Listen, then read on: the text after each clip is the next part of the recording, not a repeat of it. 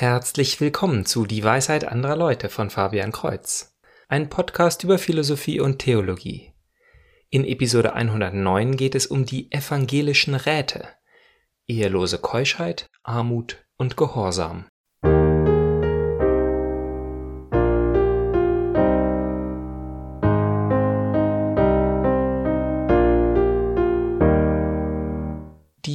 Frohe Botschaft heißt auf Griechisch Evangelion oder wieder eingedeutscht Evangelium. Aus dieser Basis kann man das Wort evangelisch ableiten, was also bedeutet auf das Evangelium bezogen. Nach der Reformation, der Aufspaltung der christlichen Kirche in viele Teilkirchen mit verschiedener Theologie, haben einige Gruppen dieses Attribut in ihren Namen übernommen. So gibt es in Deutschland die evangelisch-lutherische Kirche, die für andere Grundsätze steht als zum Beispiel die kalvinistisch reformierten Kirchen. Doch die evangelischen Räte sind nun keine weisen Lutheraner, die einem König Rat geben. Es sind vielmehr gar keine Menschen, sondern Worte, Ratschläge, die dem Evangelium entnommen sind. Sie werden vor allem in der katholischen Kirche gelehrt und von Christen in Bruder- und Schwesterschaften gelebt. In gewisser Form findet man sie bereits früh bei den Christen, die in die Wüste zogen, um ihr Leben ganz Gott zu widmen.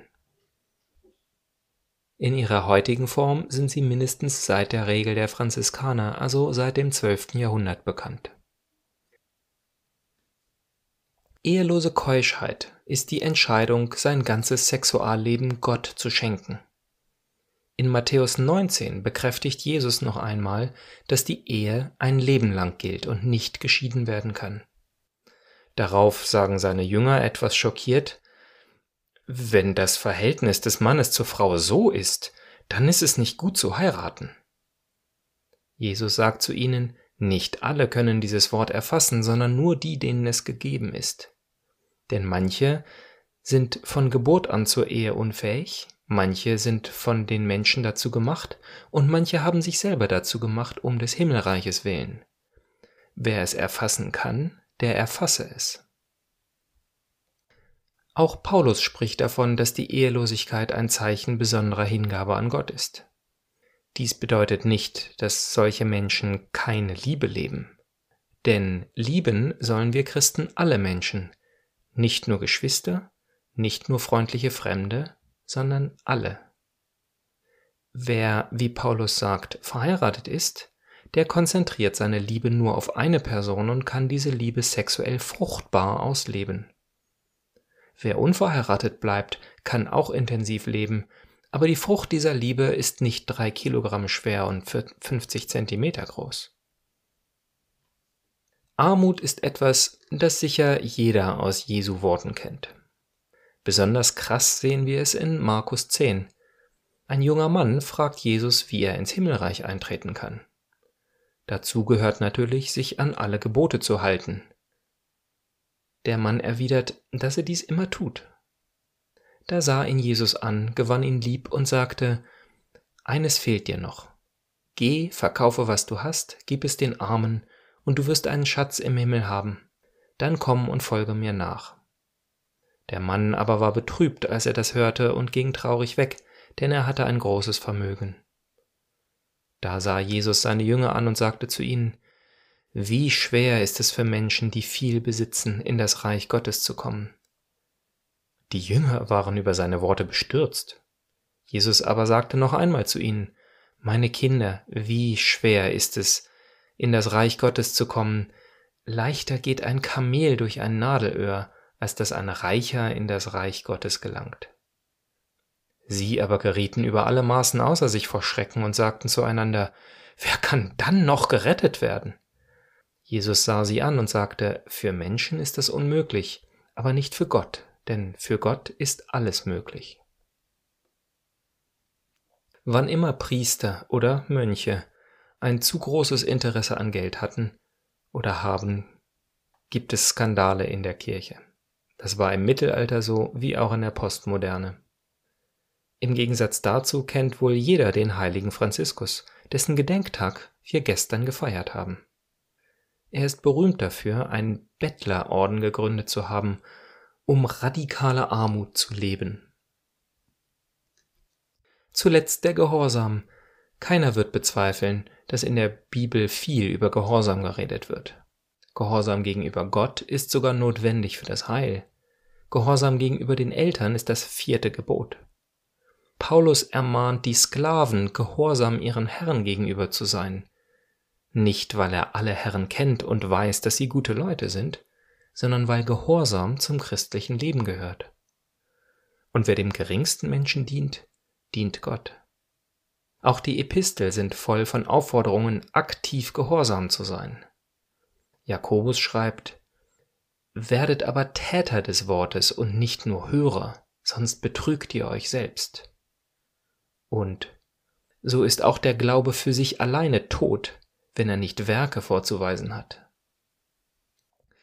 Er sagt dies nicht, weil Werke besser oder wichtiger als die richtige Einstellung sind, sondern weil die typische menschliche Tendenz ist, unseren Glauben zu spiritualisieren und nichts zu tun. Wer sich zu Gehorsam verpflichtet hat, kann sich das Rumhängen nicht leisten. Es dient also jedem Menschen zum Vorteil, nicht für sich selber zu leben, sondern für den anderen Menschen. Im einfachsten Sinne bedeutet dies, unausgesprochene Wünsche zu erfüllen, im extremen Sinne bedeutete es, seinen eigenen Willen dem des anderen unterzuordnen. Alle drei, Ehelosigkeit, Armut und Gehorsam, werden ganz extrem von Jesus Christus selber gelebt. Insofern wir uns ihm angleichen wollen, müssen wir diese Ideale also anerkennen.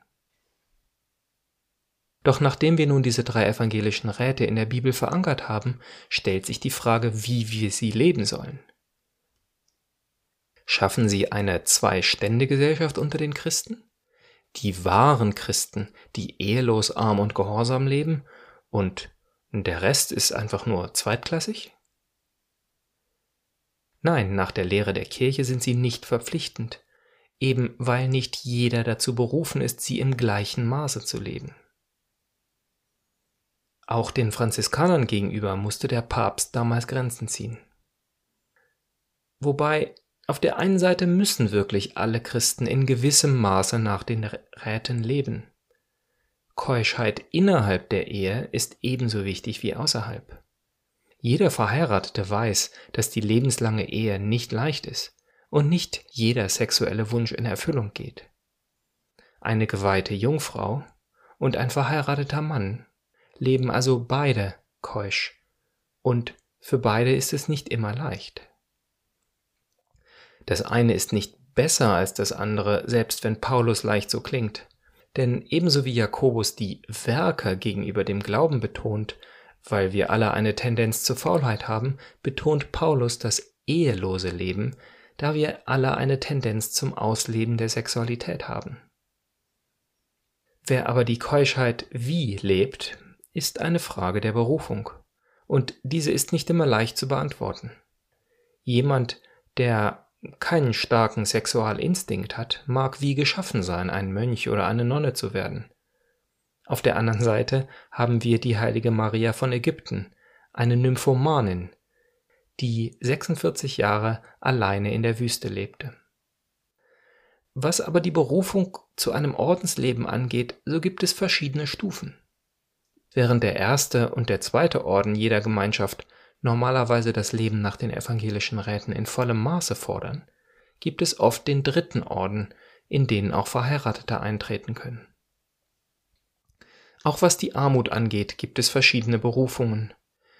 Ebenso wie Christus bei der Ehelosigkeit sagt, dass jene, die es können, es tun sollen, so empfiehlt er die totale Armut eben gerade dem Jüngling, der so reich war, dass ihn dies an die Welt gebunden hat.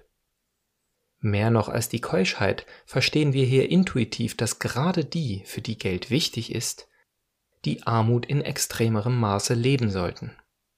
Wer eine Familie hat, kann nicht in radikaler Armut leben, ist aber wie jeder Christ aufgefordert, jeden Überfluss abzugeben und nur das Nötigste für sich zu behalten. Doch am wenigsten verständlich heutzutage ist sicher der Gehorsam. Ich habe in der Schule dreimal über den Zweiten Weltkrieg gehört und es wurde mir immer wieder gepredigt, wie Menschen sich hinter den Befehlen von oben versteckt haben und Grausamkeiten begangen haben. Wenn da auch sicher eine Wahrheit drinsteckt, bezweifle ich inzwischen, dass Obrigkeitshörigkeit unter den Top 10 der Probleme dieser Zeit war. In den Machenschaften der DDR haben wir gesehen, dass die grausamen Leute oben einen Weg finden, andere zur Mitarbeit zu zwingen. Dass heute jeder vor allem den eigenen Willen als höchsten Richter ansieht, hindert uns nicht daran, grausam gegenüber einander zu sein. Denn letztlich ist der Wille und die Macht, ihn durchzusetzen, ganz ähnlich zu dem Reichtum durch Geld. Bei der Bergpredigt sagt Christus diese schwer verständlichen Worte, dass die geistig Armen selig sind.